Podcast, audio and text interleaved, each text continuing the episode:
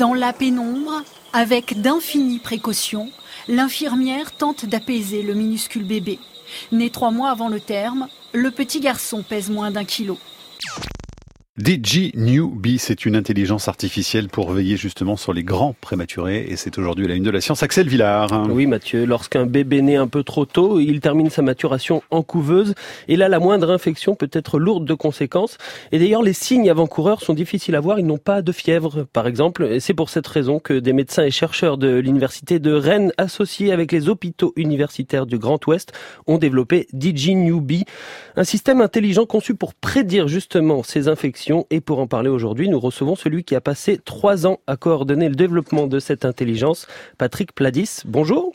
Bonjour. Vous êtes en duplex avec nous depuis les locaux de France Bleu Armorique. Vous êtes professeur de pédiatrie pardon, et chef, du, du chef de service au CHU de Rennes. Alors, DigiNewbie est aujourd'hui opérationnel. On peut le dire, vous l'avez testé sur euh, deux enfants au CHU de Rennes.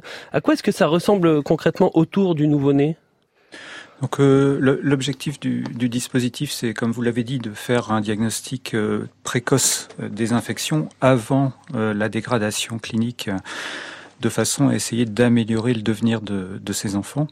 Et donc pour faire cela, comme le, le diagnostic est, est, difficile parce qu'il n'y a pas de signes cliniques spécifiques, on va utiliser un ensemble de données observationnelles qu'on récupère à partir des moniteurs. Les nouveau-nés, quand ils sont prématurés, ils finissent leur, comme vous le dites, leur, le, temps où ils auraient normalement dû euh, être euh, à l'intérieur de l'utérus en dehors.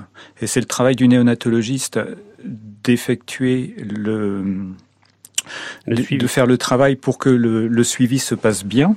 Hein.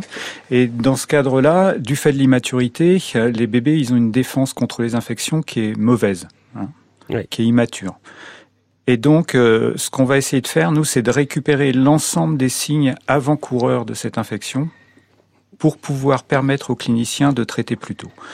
Les signes qu'on recueille viennent des moniteurs, c'est-à-dire qu'on va enregistrer les rythmes cardiaques, les rythmes respiratoires, l'oxygénation du bébé. Ça vient aussi de caméras. Euh, à partir de ces caméras, on va faire des analyses de, de mouvements, des enregistrements de son, et puis on y rajoute les observations cliniques. Qu'est-ce que ça veut dire quand on dit que le système est capable de prédire des infections euh, Est-ce qu'il est, euh, il a une sorte d'intuition? C'est ça qu'on peut dire? Non, on peut pas dire ça.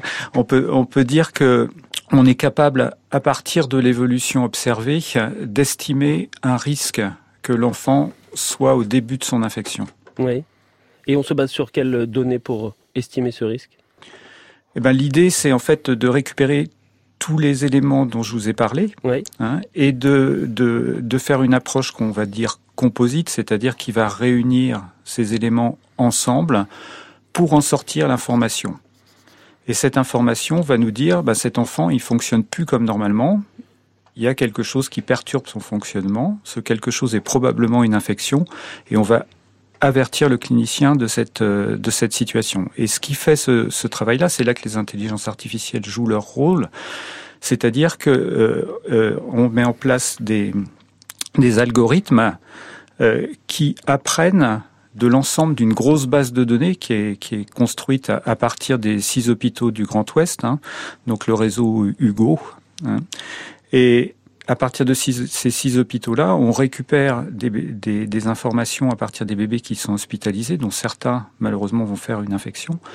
Et à partir de ces informations-là, on construit des algorithmes qui vont être applicables aux autres bébés par la suite. Dans les travaux préparatoires dont vous parlez, euh, ceux où on nourrit l'algorithme, quel était le taux de réussite euh, de DJ bah actuellement, là, si on en est sur une phase euh, préliminaire en termes de rentabilité, rentabilité diagnostique.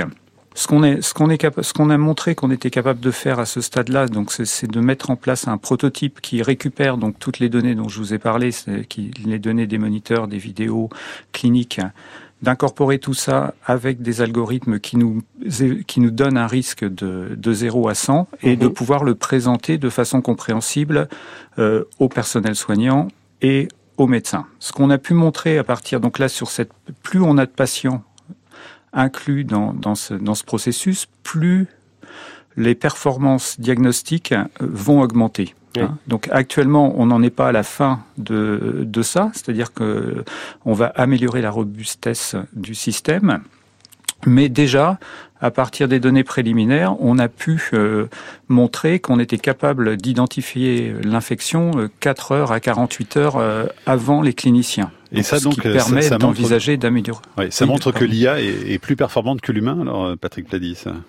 Non, non, c'est pas ça. Ce qu'on ce qu'on veut faire, c'est c'est avec l'intelligence artificielle, c'est un système d'aide à la décision médicale. Ça remplace pas le médecin. Hein. C'est-à-dire que ça, va donner des informations complémentaires qui vont permettre aux médecins de, de réagir plus vite, mais ça ne va pas remplacer le raisonnement médical. Parce que l'intelligence artificielle ne, ne, peut rendre que ce qu'elle a appris finalement. Et donc euh, euh, le médecin a un, un, domaine de connaissance que, que n'ont pas les algorithmes. Une dernière question, Patrick Pladis. Est-ce qu'il n'y a pas un risque à terme si le système fonctionne parfaitement qu'il fasse diminuer la présence des hommes autour de ces nouveau-nés alors qu'on sait que c'est très important pour leur développement Non, il ne faut pas voir l'intelligence artificielle comme ça. L'intelligence artificielle euh, doit, aider le, les praticiens dans leur, euh, dans leur pratique au quotidien, peut-être les, les décharger d'une certaine, euh, d'une certaine partie technique. Euh, leur permettre d'intervenir plus tôt. Et au contraire, je pense que ça, ça peut permettre d'améliorer le contact avec les, avec les patients et de, de permettre d'avoir plus de temps et de se centrer euh, un petit peu plus sur la relation. Euh, si la, la, charge technique, au final, avec les développements, ces nouveaux développements-là, arrive à diminuer. Merci en tout cas pour ces explications, Patrick Pladis. Je rappelle que vous êtes euh, professeur de pédiatrie et chef de service au CHU de Rennes. Vous étiez en duplex des studios de France Bleu. Merci à vous et Axel, on se retrouve demain. À demain, Mathieu.